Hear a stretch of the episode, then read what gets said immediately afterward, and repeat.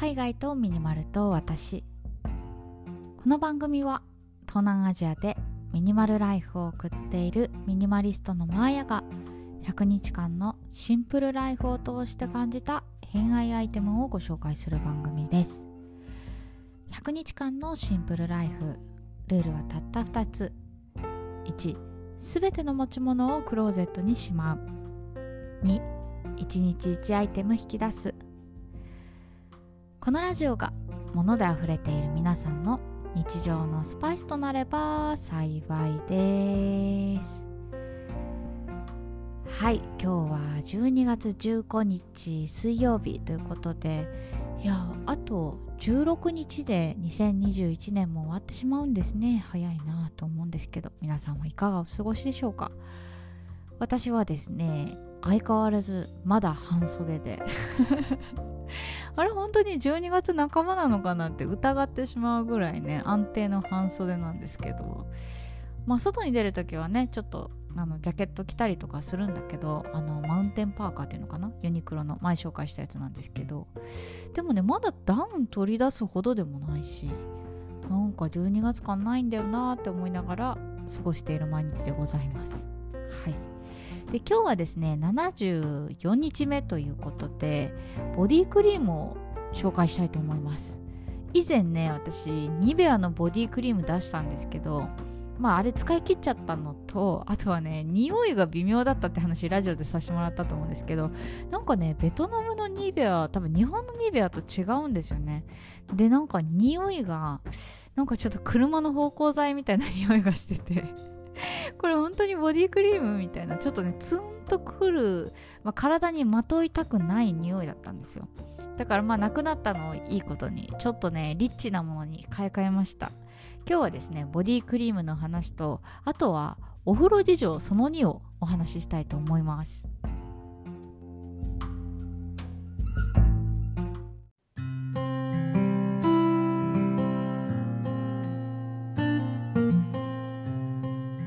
皆さんはボディケアどんなことをしていますか？私はですね今はめちゃくちゃシンプルに落ち着いたんですけど日本に行った時はもうマジでいろんなの試しましたね。で全部捨てた。本当にねもったいないことしたな。なんかお金ももったいなかったし作ってくださったもうその関係者の方々に謝罪っていう感じですね。でね日本にいた時どんなの使ってたかっていうと、まあ、まずはねスクラブですね。スクラブ手放したけど日本にいた時は使ってました。であのスクラブといえば、まあ、女性の方ご存知かもしれないんですけどサボンっていうメーカー。もう私あそこがすごい好きであのサボンね匂いがすごい素敵なんですよ。で匂いもそうだしあとはスクラブの瓶のビジュアルがめちゃくちゃ可愛くてなんかお風呂場に置いているだけでもうレベル2ぐらい女子力アップするっていう なんか謎のね現象が起きてたなと思うんですけど、まあ、その当時はねミニマリストとかじゃなかったからまあ自分に必要なものを買うみたいなのあんまなかったんですよ。可愛いから買うみたいな。なんかときめくっていうのもときめくの感度も低かったなって思って。だからそのサモンのスクラブめちゃくちゃ良かったんですけどなんか可愛いから買うみたいな。でインテリアとして置いとくみたいなノリだったからまあ減らなくて。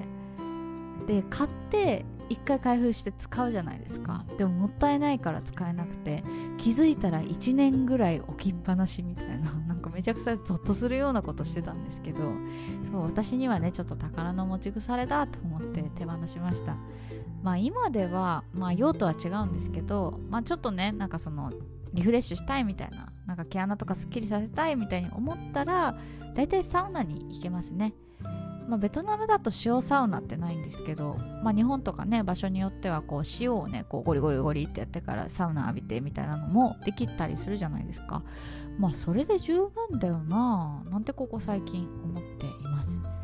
であとはねまあ今持っているようなタイプなんかこう普通のボディクリームとかも使ってるんですけどあとはあのシャワーで流せるボディクリームなんかも使ったことはあります。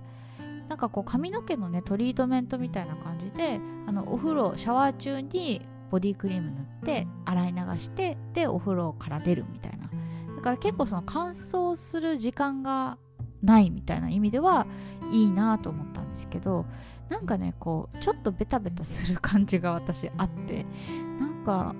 やっぱりシンプルなのがいいなと思って最終的には、お風呂から上がって水気を拭いてそこから塗るボディクリームにもう落ち着きましたね。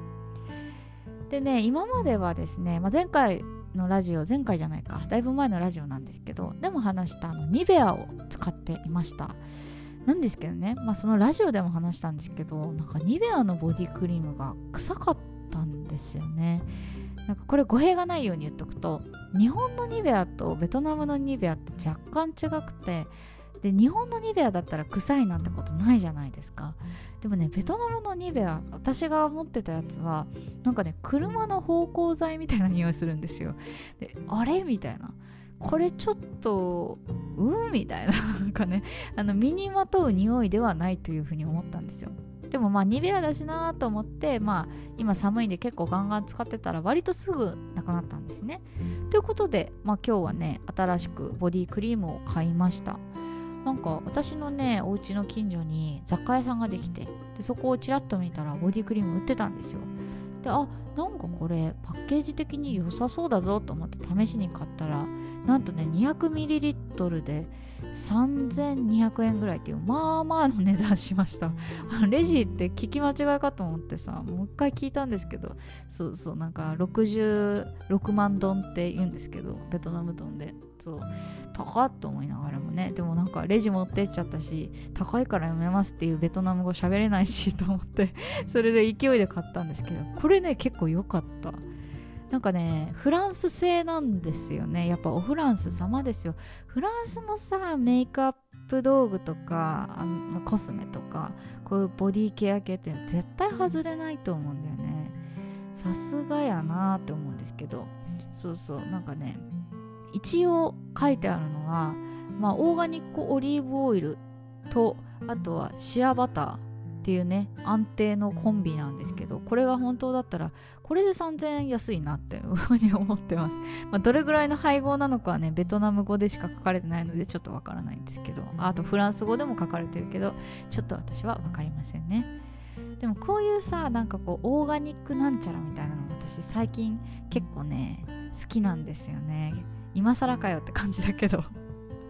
なんかこう変な言葉入ってるよりもオーガニックでなんか知ってる単語まあオリーブオイルとかシアバターとかねなんかそれ知っている単語難しいカタカナとかなんかあるじゃないですか。成分とかね。ああいうのよりはこういう方がちょっと安心して使えるなというふうに思っています。なんかね使い心地としては結構ねまあニベアほど伸びは良くないんですけど割とこっくりしつつもなんかこう頑張って伸ばせばいけるみたいな。すすいませんちょっと語彙力なさすぎたけど。なんかね私の場合はベビーオイルとかと混ぜながら使ってるんで割とそんなになんか硬くないというか、うん、使いやすいなと思って使ってます。やっぱこういう方がいいのかな？なんか。まあいろいろねボディケア試してきましたけどやっぱこういうなんかちょっとお高いなって思いつつもなんか安定して使えるものの方がやっぱりなんかこう自分がね高められる気がするんですよね。ま、私ももうすぐ30になるのでそろそろね体のこととか気をつけなきゃいけないなと思ってたんですけどまあなんか、うん、薬局のものも悪くはないんですけどそうベトナムのニベアはちょっとね残念ながら外れだったので なんか新しくこういうの見直していきたいなと思っています。という私のめちゃくちゃねこう言葉足らずな感想で申し訳なかったんですけど今日はこんな感じで締めたいと思います。はい。最後まで聞いていただいてありがとうございます。明日は何を話そうかな？